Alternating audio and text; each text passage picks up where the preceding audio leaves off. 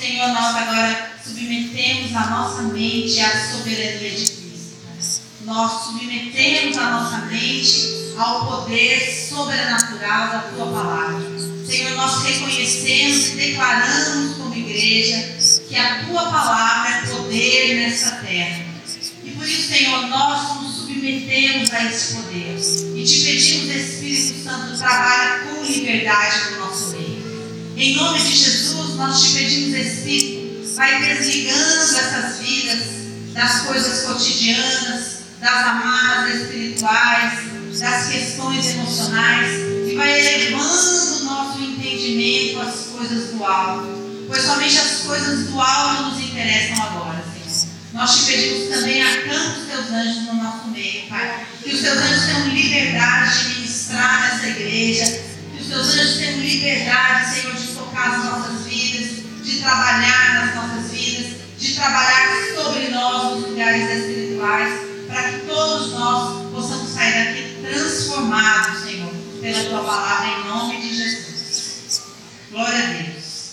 Nós começamos hoje uma campanha baseada na palavra de Romanos 12, 2, que se chama Reprogramando a Sua Mente para Avançar. Antes da gente começar, eu queria que você considerasse algumas coisas comigo. A primeira delas é o seguinte: o conhecimento ele é construído. Então eu queria que você calmamente caminhasse comigo para que nós possamos ir construindo uma edificação paralela na sua mente. Para depois que essa construção baseada na palavra de Deus estiver feita, você tenha segurança e liberdade para destruir aquela velha, aquela velha construção que estava ali. Amém? Nós vamos construir conhecimento aqui. Abra sua Bíblia comigo no livro de Romanos, capítulo 12. Versículo 2. Vamos ler. Transformai-vos pela renovação da vossa mente, para que experimentais qual seja a boa, agradável e perfeita vontade de Deus. Todos vocês sabem, eu imagino que nós somos divididos entre alma, mente, corpo e espírito, certo? Quando nós não conhecemos o Senhor Jesus, não entregamos a nossa vida a Ele, este Espírito é Espírito com letra minúscula, é o Espírito humano. Quando nós recebemos o Espírito de Deus em nós, esse Espírito passa a ser Espírito com letra maiúscula.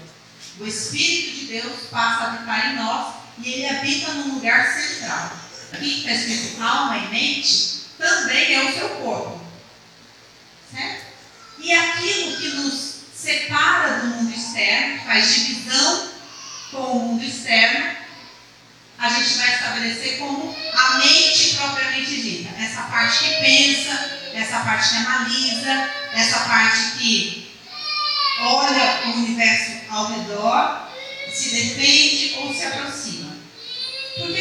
para vocês sobre a construção do conhecimento? Porque conforme você vai vivendo as suas coisas, a sua história de vida, a sua mente ela é programada para a sua segurança.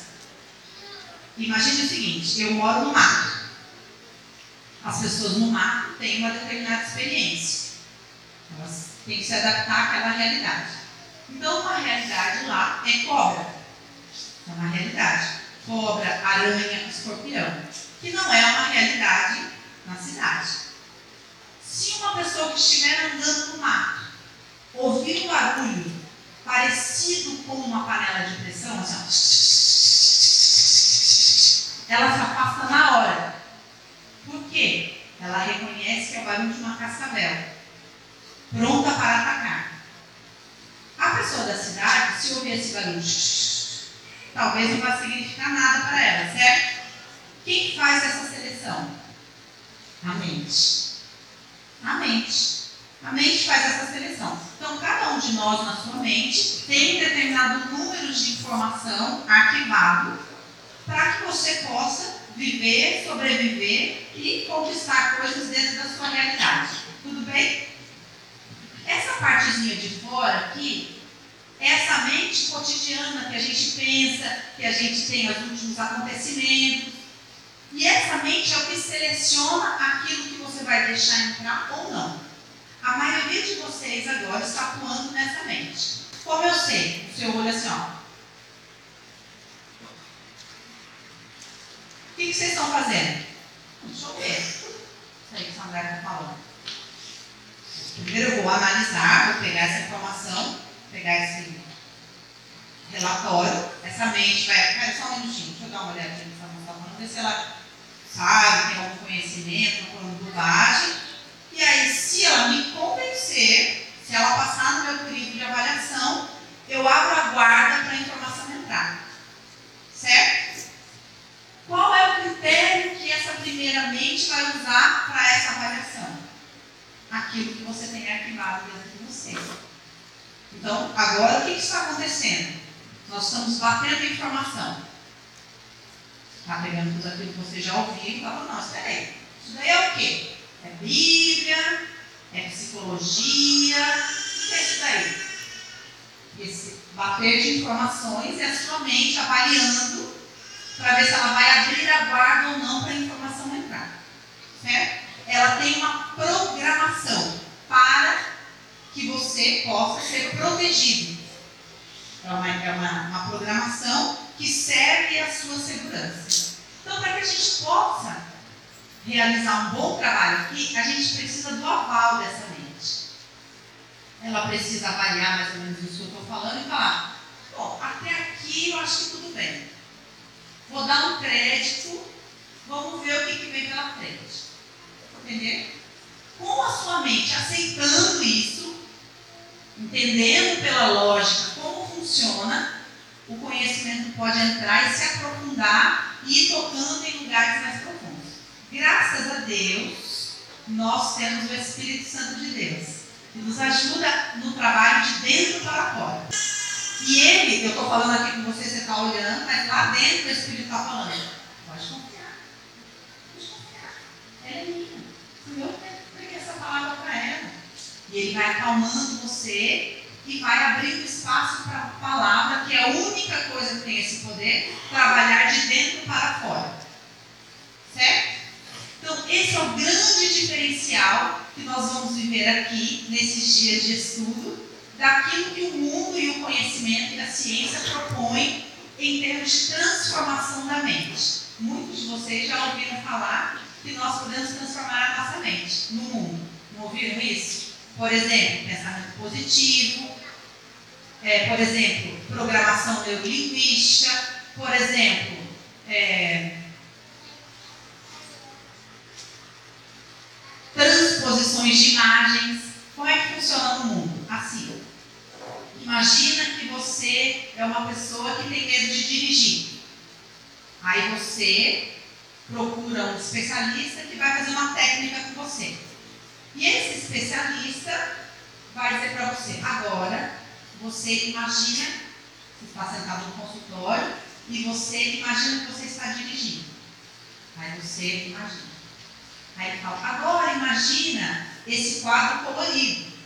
Qual é a cor do carro? Qual é a cor disso? Já passou por isso, né? Qual é a cor daquilo? Agora imagina o vento. Abre as janelas do seu carro. Coloca no seu carro agora a música que você gosta. Que música você gosta? Coloca lá na sua imaginação. Você está sentado no consultório e está pagando uma fortuna por isso. Coloca lá a música que você gosta. E agora você imagina o carro andando. Você está vendo como você está seguro dirigindo? Está vendo? Não há o que temer. Blá blá blá, blé blé, Qual que é a técnica? Eu estou ironizando aqui, mas qual que é o objetivo? Exatamente aquele que nós vamos fazer aqui, mas baseado na palavra de Deus, segundo a palavra de Deus. Porque tudo aquilo que o mundo faz é imitação, viu gente? Barato. Porque eu estou fazendo essa explicação para você? Para que você em momento nenhum pense que nós estamos trazendo para a igreja o mundo. Não. Não. Aquilo que nós vamos falar aqui tem a ver com o pensamento positivo? Não. Aquilo que nós vamos fazer aqui tem a ver com o poder do pensamento? Com o poder do seu pensamento, você pode mudar a sua realidade? Não. aquilo que nós vamos fazer aqui é obedecer a palavra de Deus e dar total liberdade para a palavra operar em nós, segundo aquilo que ela mesma disse que devemos fazer. Nesse texto que a gente leu, nós temos algumas verdades que nós vamos basear esse trabalho. O primeiro, o texto nos dá uma ordem: transformai-vos. É uma ordem. Não é algo passivo. Não é algo seja transformado. É algo transformai-vos. Ou seja, é nossa responsabilidade. Assim como em tantos outros lugares da palavra que diz revestivos. É algo que você tem que fazer. A armadura, por exemplo, no caso de Efésios, está lá. Mas a Bíblia diz revestido. Você vai lá e põe. Certo? Aqui é transformai-vos. Assuma a responsabilidade dele. Transformai-vos. É sua responsabilidade. A segunda coisa que essa, esse texto nos diz é que a transformação que nós precisamos viver acontece através da renovação da nossa mente. A Bíblia está dizendo isso. Por que, que é importante que você tenha essa compreensão? Porque muitos têm um pensamento meio mágico. Acha que assim, eu vou na igreja, aí eu vou chorar bastante, aí o Espírito vai me tomar, e aí eu vou ser magicamente transformada, e aleluia. É assim que acontece? Não. O processo de transformação é algo contínuo, profundo e que demanda a nós, o nosso comprometimento com isso.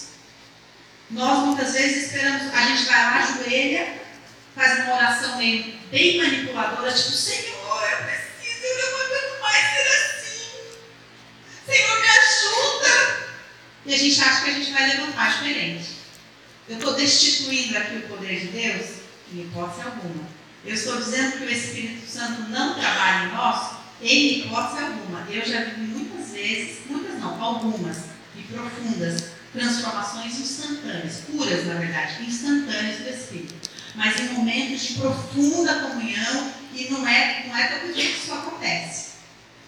Então, nós precisamos sair deste lugar mágico, achar que ah, algo vai acontecer, é uma campanha, é uma história, sem entender que a Bíblia diz que a transformação acontece através da renovação da nossa mente. Três. Quando a Bíblia diz mente, nós devemos entender tanto pensamentos quanto sentimentos. Em muitos lugares na Bíblia, algumas Bíblias dizem mente, outras dizem coração. E a Bíblia está dizendo este lugar daquele desenho que eu mostrei para você. A sua alma é composta dos seus pensamentos e dos seus sentimentos. Então, aquele texto está dizendo que nós devemos nos transformar através da renovação, da troca, da mudança dos nossos pensamentos e dos nossos sentimentos. Certo? O que mais? Próximo. A transformação da nossa mente é uma condição para experimentarmos a vontade de Deus. Por que isso é importante? Porque muita gente fica na igreja 1, 2, 3, 4, 5, 6, 7, 8, 9, 10 anos, esperando que a boa, perfeita e agradável vontade de Deus se cumpra na vida dela. Mas o texto diz que nós devemos transformar a nossa mente para quê? É uma condição. Para que nós possamos experimentar qual seja a boa, agradável e perfeita vontade de Deus. E por último, uma verdade muito importante que algumas pessoas não sabem isso no seu profundo. Deus tem sim uma vontade para, nossas vidas. E essa vontade, ela é boa, agradável e perfeita. Deus tem um plano. Deus tem uma vontade para nós. Que não é parecida com a nossa. Por que é importante que você saiba desses cinco pontos? Que é o alicerce da construção que a gente vai fazer. Vou fazer uma pergunta. O gerente da sua mente já assinou a autorização aí para que a gente possa começar a construir? Sim? O gerente que assinou, levanta a mão, por favor. Glória a Deus. Alguns ainda estão mais ou menos. Espero poder contribuir para a assinatura do seu gerente. Essas, essas cinco verdades serão os pilares daquilo que a gente vai construir a vivência deste texto, que é que a gente vai basear o nosso estudo inteiro. Tudo bem? Vamos embora. Por que, que essa transformação é tão importante? Por que eu estou afirmando que a Bíblia diz que se você não viver essa transformação, você não vai experimentar qual seja a boa, perfeita e agradável vontade de Deus. Porque a Bíblia diz texto de Provérbios 23, 7 que como imaginem seus pensamentos, assim o homem é. Em algumas, algumas versões diz lá como imaginem na sua alma, no seu coração, assim o homem é. De novo, este texto, este texto não é base, não é base para a gente pensar no poder do pensamento. Não é isso que eu estou afirmando. Eu não estou afirmando com esse texto que, ah, então, então quer dizer, com o poder do meu pensamento, aquilo que eu pensar que eu sou, eu sou. Então, se eu ficar pensando, eu sou rica, sou rica, sou rica, sou rica, sou rica, sou rica, sou rica, eu vou ficar rica. Não, não é isso que o texto diz. Os pensamentos e sentimentos de uma pessoa definem a sua identidade e baseiam as suas escolhas. É isso que o texto diz. Não fala de pensamento mágico. Vou ler de novo. Os pensamentos e sentimentos de uma pessoa, a bagagem que você carrega dentro de você, definem a sua identidade, ou seja, quem você entende que você é, e baseiam as suas escolhas. Certo? Próximo. Identidade de uma pessoa é formada por sua história de vida, pela herança e expectativa dos seus ancestrais, pela sua carga hereditária, pelas suas experiências e pela influência do meio em que ela vive. A ciência diz isso da seguinte maneira: a ciência diz, o ser humano é produto do meio em que ele vive. Então ela diz, o homem é um ser bio, psico, social. Isso é uma afirmação da ciência. Detalhe que a ciência exclui o espiritual. Mas a ciência afirma o homem, ser humano, é um ser bio, ou seja, a sua carga hereditária, aquilo que você carrega nos seus genes, nas suas células, toda a história genética da sua família vai definir a cor dos seus olhos, do seu cabelo, a, o, o que, as possibilidades de doenças que você pode ter. Isso é um ser bio psico, que é isso que a gente está falando, toda a sua história de vida, sua experiência, o relacionamento que você teve com seus familiares, pai, mãe, as, as, as histórias que você viveu, os traumas que você viveu, toda a carga emocional que você tem e social, que é você é produto do bairro que você vive, por exemplo. Você é marcado pela história da sua nação. Então a gente vê comumente uma pessoa que vive na periferia, que vive as dificuldades sociais de uma classe, se interessar por escolhas relacionadas a isso. Por exemplo, a pessoa vive na periferia, ela é marcada. Quantas vezes nós temos aqui algumas pessoas que conhecem gente assim? Quantas vezes você já viu negros e filhos de negros se interessando por estudar ciências sociais, não é verdade? Para tentar fazer diferença na realidade do negro no país.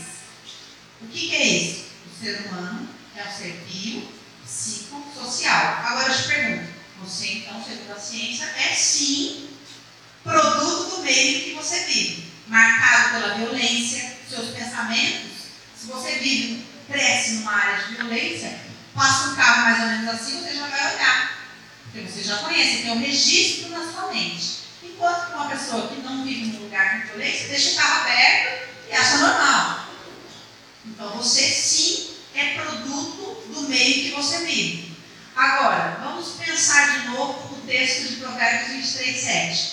Então, como imagina nos seus pensamentos, assim o homem é. Ou seja, tudo aquilo que você guardou dentro da sua história, os seus pensamentos, das suas experiências, definiu quem você é, definiu as dificuldades que você passou, definiu os objetivos que você quer, quer, quer alcançar.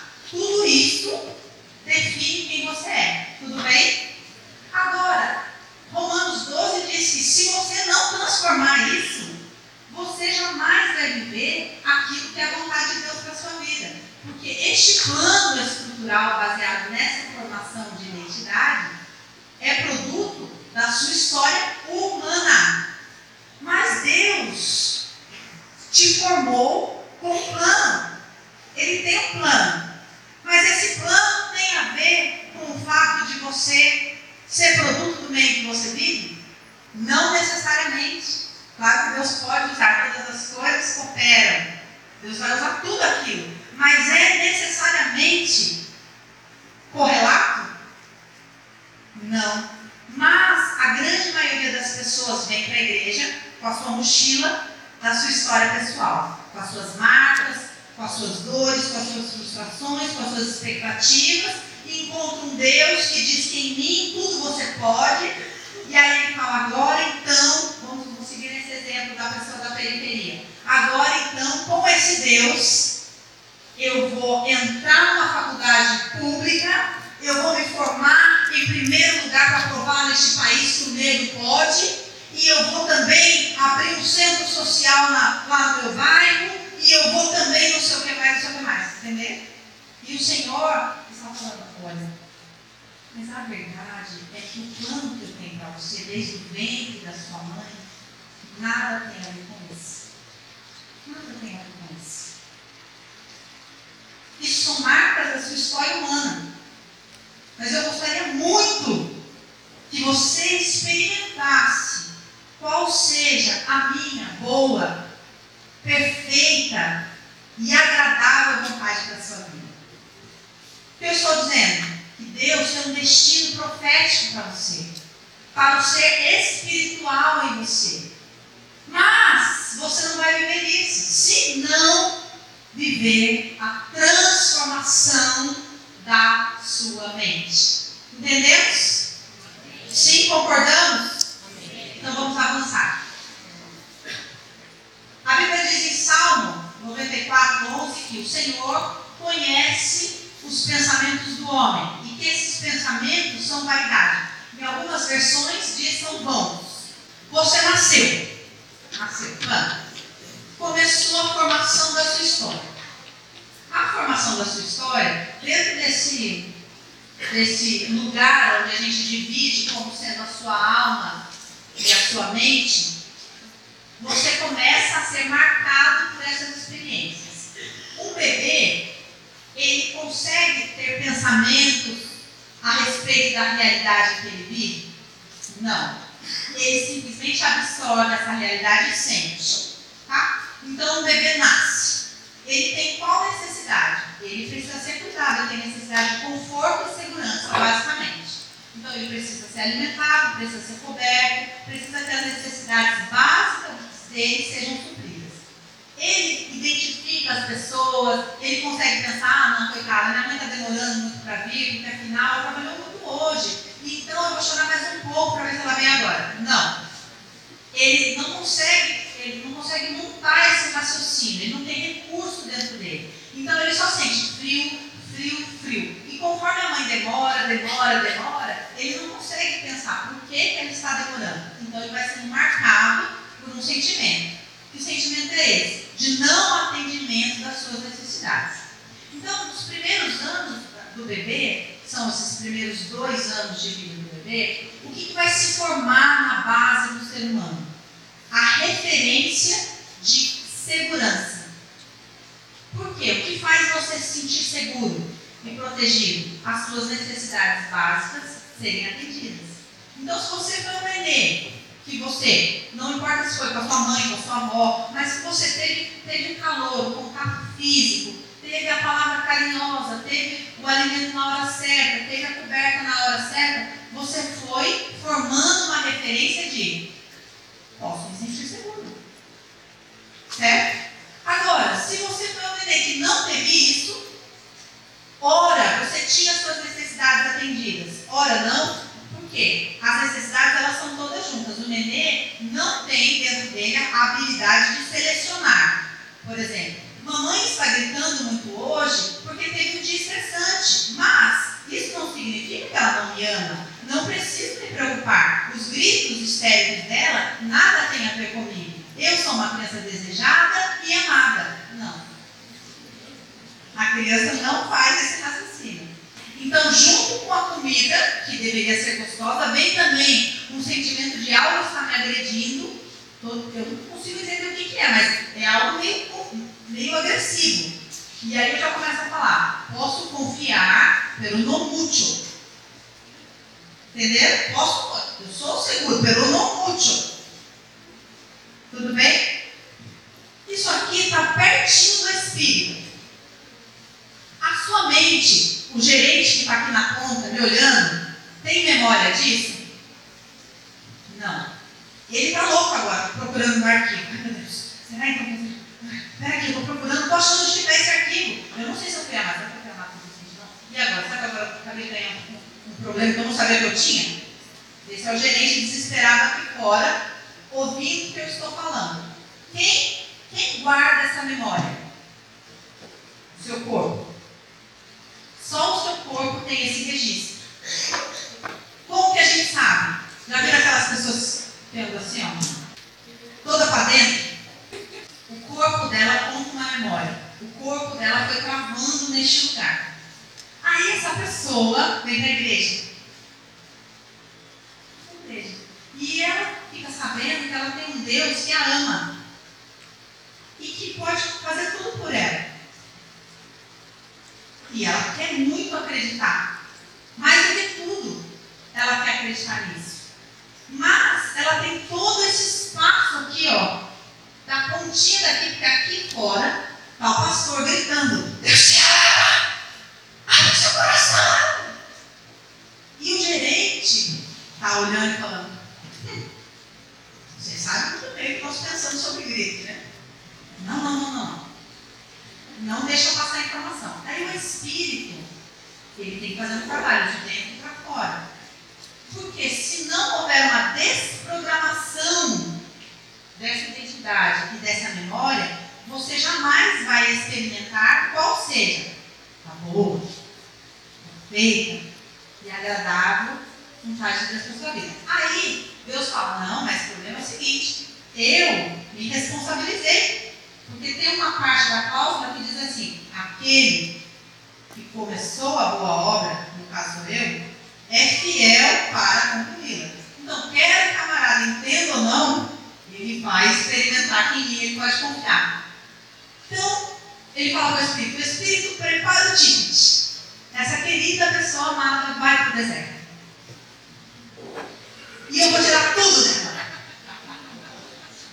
E aí ela vai ver que ela pode confiar em mim. Porque eu não vou deixar faltar nada. Entendeu o que a gente faz? É assim que Deus trabalha. Mas, então quer dizer, essa cláusula do contrato que diz aquele que começou a boa obra é fiel para concluir, diz que Deus vai fazer a parte dele. Mas essa outra cláusula diz, mas não precisa ser assim. Não precisa. Você pode trabalhar em conjunto comigo. Vê essa cláusula aqui. Transforma então essa memória. Transforma esse pensamento. Transforma a sua mente. Para que você possa experimentar isso. Certo? Entenderam mais ou menos como é que vai se formando? A gente vai tendo essa bagagem. Essa bagagem. Quanto mais perto do Espírito e mais profundo do nosso ser, menos mental são. Perdi. É, quanto mais. É, é isso mesmo. Quanto mais próximo do nosso espírito e mais profundo em nós, menos lógico é construído o pensamento. O pensamento ele está mais para a borda. E ele é um pensamento, agora que eu preciso que vocês entendam, ele é um pensamento reativo. Ele é um pensamento compensatório. Então ele é assim. Tem uma parte que é inconsciente tem a parte que é consciente. A parte inconsciente é assim: como eu não experimentei segurança na minha vida e por isso não posso confiar em ninguém, essa parte está inconsciente, você não sabe. Eu vou trabalhar feito um camelo, essa parte você sabe. Trabalhar feito um camelo e vou conquistar tudo aquilo que eu preciso com a minha mão. Então, a sua mente tem trabalhar, trabalhar, trabalhar, mas você não sabe por quê. Às vezes você pensa, será que eu ouvi na minha, na minha casa que quem, quem Deus ajuda quem ser madruga? Será qualquer coisa assim que ficou gravado na minha mente? Você não sabe exatamente o que é. Mas essa parte dos pensamentos, a nossa mente, vocês já assistiram aqueles canais de, de jornal, por exemplo, Globo News, que fica passando a pessoa lá falando hoje não sei o que, aconteceu mais isso, aquilo, aquilo, aquilo, mas aqui embaixo vai passando zilhões de outras notícias. A nossa mente funciona assim. Você está aqui, mas tem a, tem a coisa aqui. Amanhã você não pode esquecer de pagar tal coisa. Ah, não pode esquecer de mandar responder aquele e-mail. Aquilo, não sei o que, não sei o que. Ah, está aqui, embaixo, passando. Esses pensamentos, eles são gerados por esse centro de controle responsável pela sua segurança. E esses pensamentos definem quem você é, definem a escolha que você vai fazer. É isso que está escrito em Provérbios 23, 7. Assim como imagina o homem, ou seja, assim como funciona a mente dele, assim como essa bagagem emocional e essa estrutura de pensamento funciona, assim o homem é. Por isso o Senhor diz em Salmos, mas eu sei que os pensamentos dos homens, na verdade, são vaidade. Por quê? porque eles são, como eu disse aqui, reativos, ou seja, eles são em resposta a algo, eles não brotam para algo. Tudo bem? Vamos supor que você não tivesse marca nenhuma e de repente você ouvisse a música pela primeira vez e aí algo brotasse dentro de você e você fosse em direção à música, assim, livre, porque você ama música, você tem chamado. Não funciona assim aquilo que brota de dentro de você é reativo. É em resposta a toda essa primeira estrutura que definiu o caminho que você ia seguir. E compensatório. Por quê? Imagina que você carrega uma bagagem de marcas, em sua grande maioria, frustrações. A gente vai vivendo experiências. Então é assim, Dá um exemplo clássico. A criancinha está andando e ela cai. Aí ela machucou. Aí ela sentiu naquela experiência a dor de ter ralado o joelho, a dor emocional da frustração de ter querido andar e não ter conseguido correr, chutar bola, e a vergonha de que as pessoas estão olhando. Ela está sentindo tudo isso. E ela não tem perigo para aquilo. Então ela faz o quê? Uá! A vem mãe muito sábia Fala, não foi nada. Oi, avião. Aí a mãe diz o que para a criança? Não sinta a experiência. E a criança fala, como não foi nada? Foi, eu caí, meu joelho está malado. E outra, eu estou frustrado, porque eu queria andar, e outra, eu estou com vergonha. Mas a mamãe fala, oh! Aí fala, Oi, avião! Tchau, avião! E a criança fica feliz, chorando no meio do caminho assim, ó. E aí, ele guarda aquilo. Então, ficou ali naquele lugar uma bolinha não sentida. É claro que com o tombinho da criança isso não é verdade, mas com o não do namorado, com a perda familiar, com a ruptura dentro de casa, com a violência dentro de casa. Por exemplo, imagina uma pessoa que tem um pai violento e que chega gritando dentro de casa que nunca ninguém sabe o que fazer.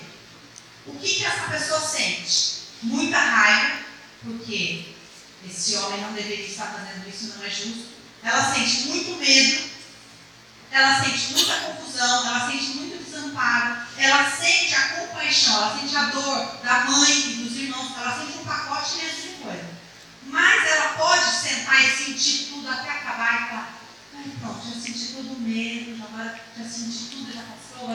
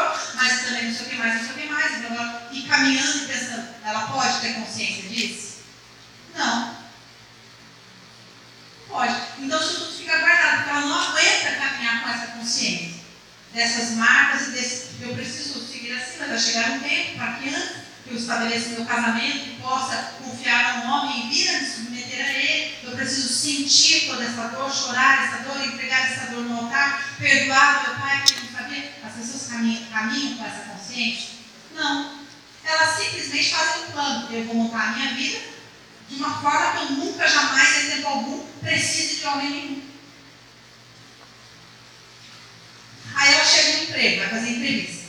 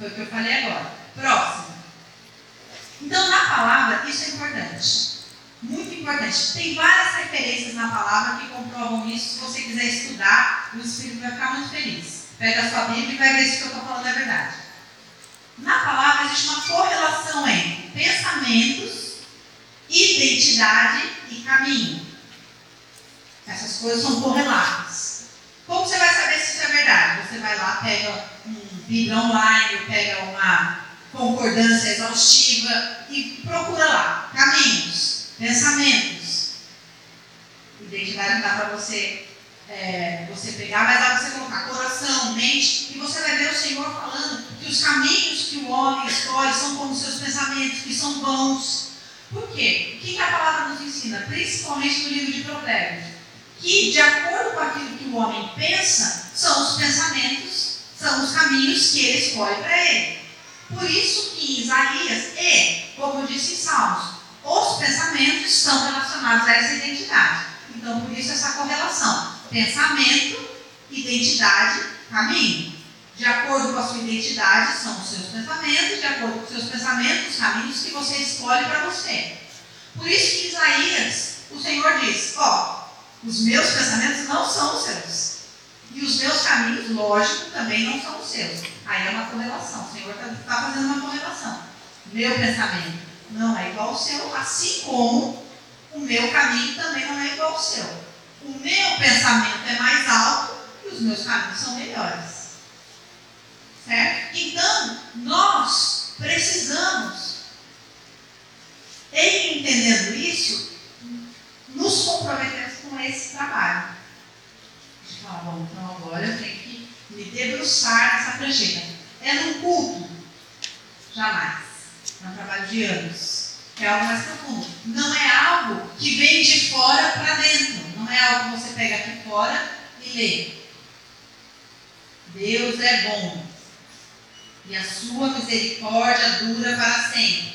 Mas lá dentro tem uma estrutura falando, eu não conheço ninguém bom. Se meu pai e minha mãe deveriam ter cuidado de mim, não foram, não foram bons para mim, como é que eu vou acreditar com todo o meu ser que Deus é bom? Então você anda com um repeteco na sua cabeça. Deus é bom, Deus é bom, Ele me ama, Ele é meu pai, eu preciso confiar nele, Ele quer o melhor para mim, Ele não sei o quê. Mas em verdade você está o quê? Em medo. E a Bíblia diz que a palavra tem poder suficiente para penetrar na divisão da alma e do espírito, que é naquela linhazinha menor que eu mostrei, lá naquele lugar que nem o seu gerente consegue chegar. Ele olha assim lá, mas ele não faz ideia que tem. Aí você pode pensar, ah, mas eu posso fazer terapia. Estou acabando, gente. Eu posso fazer terapia. Mas como que funciona a terapia? Vou ensinar, hein? O terapeuta está desse lado. Do lado de fora do gerente. Você está sentado lá. Aí o terapeuta vai perguntar: Como te da sua infância? Você vai contar aqui desse lado aquilo que você lembra, aquilo que você montou uma estrutura, ou seja, é o gerente olhando para trás e pegando essas informações e trazendo para essa pessoa aqui fora, como se essa pessoa pudesse te ajudar a resolver aquilo. Só que essa pessoa aqui não tem a resposta. E ela vai te ajudar, se ela for um profissional que funcione de acordo com a técnica propriamente dita, ela só vai fazer perguntas para você. Para que você chegue a uma definição daquilo que você acredita. Pode haver cura dessa maneira? Não. O que pode haver é que você estoure uma bolinha ou outra. É o quê? Vamos supor que você no último Natal, o seu pai não lembrou de te dar Feliz Natal. Abraçou todo mundo e não abraçou você.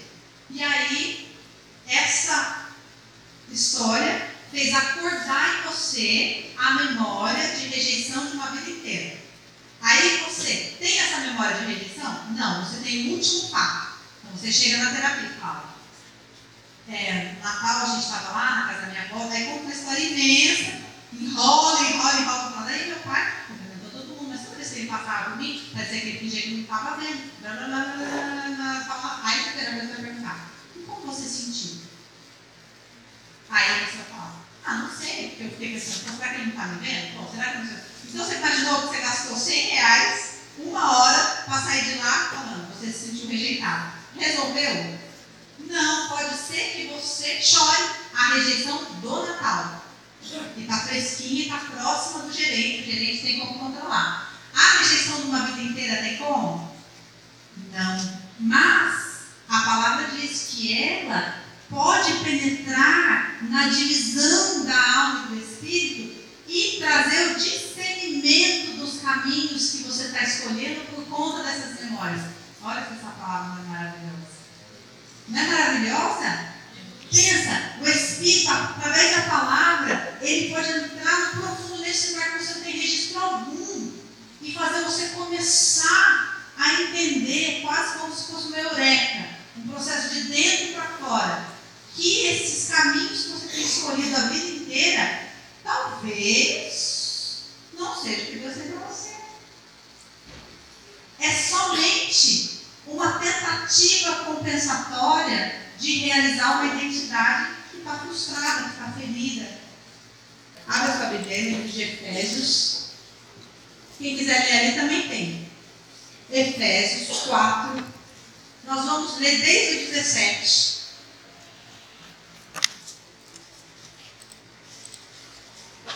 Isto, porém, Efésios 4, 17.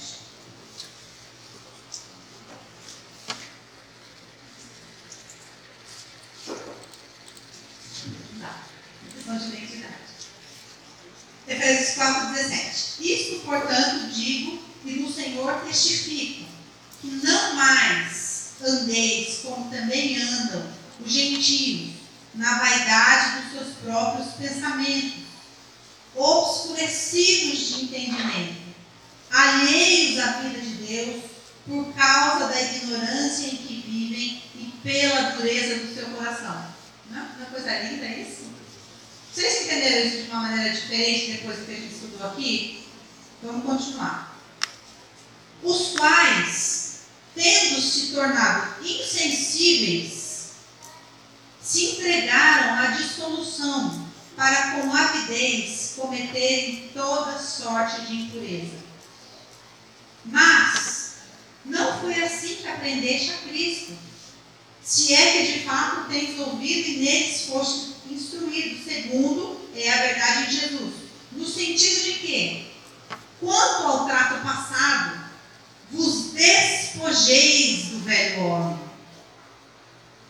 que se corrompe segundo as concupiscências do engano, e vos renoveis no espírito do vosso entendimento, e vos revistais do novo homem, criado segundo Deus, em justiça e retidão procedentes da verdade. Coisa linda demais. Coisa linda demais. Então, o que nós vamos entender aqui? O Senhor está nos dizendo assim: Filho, você tem que pegar o pacote inteiro, que é o velho homem, e nos despojar dele. A Bíblia diz que a gente titubeia em dois pensamentos. Por quê? Porque muitas vezes a gente tem uma inspiração do Espírito. E o Espírito fala: faça tal coisa. Só que aí no momento em que você está com um nível de espírito menor, a sua carne volta com um pensamento dela. Fala, mas eu precisa fazer isso. Não, E aí você retrocede naquilo que você tinha se proposto fazer no espírito, porque você ouviu o pensamento da sua carne. E aí, muitas vezes, a gente acha que um pacote só, que você é um ser só. E o que eu preciso que você saia daqui tendo como verdade? Você tem duas mentes. Duas. Uma do velho homem e, uma, e uma do novo homem. E você precisa trocar uma pela outra. Não é uma que você organiza bonito e põe aqui. Aqui estão os álbuns da minha vida, muito linda, que eu perdoei já, no glória a Deus. E aqui está tudo aquilo que eu sou no Senhor. E como Deus é bom, Ele vai me permitir realizar todas essas frustrações aqui, porque Ele vai me honrar. Ele vai me honrar, porque Ele vai me fazer cabeça no cauda, porque não sei o que mais, não sei o que mais. Nada disso. Vos despojeis do velho homem e de todo o pacote e para de andar segundo esses pensamentos, diz essa palavra. E vos revistais de um novo homem, de um novo, criado em Deus. Criado em Deus, nova criatura, criada em Deus. Esta nova criatura é para esta nova criatura que existe a boa, perfeita e agradável Vamos mais um pouquinho para a gente acabar? Então, velho homem, mente humana, identidade emocional baseada na história pessoal. Entendeu?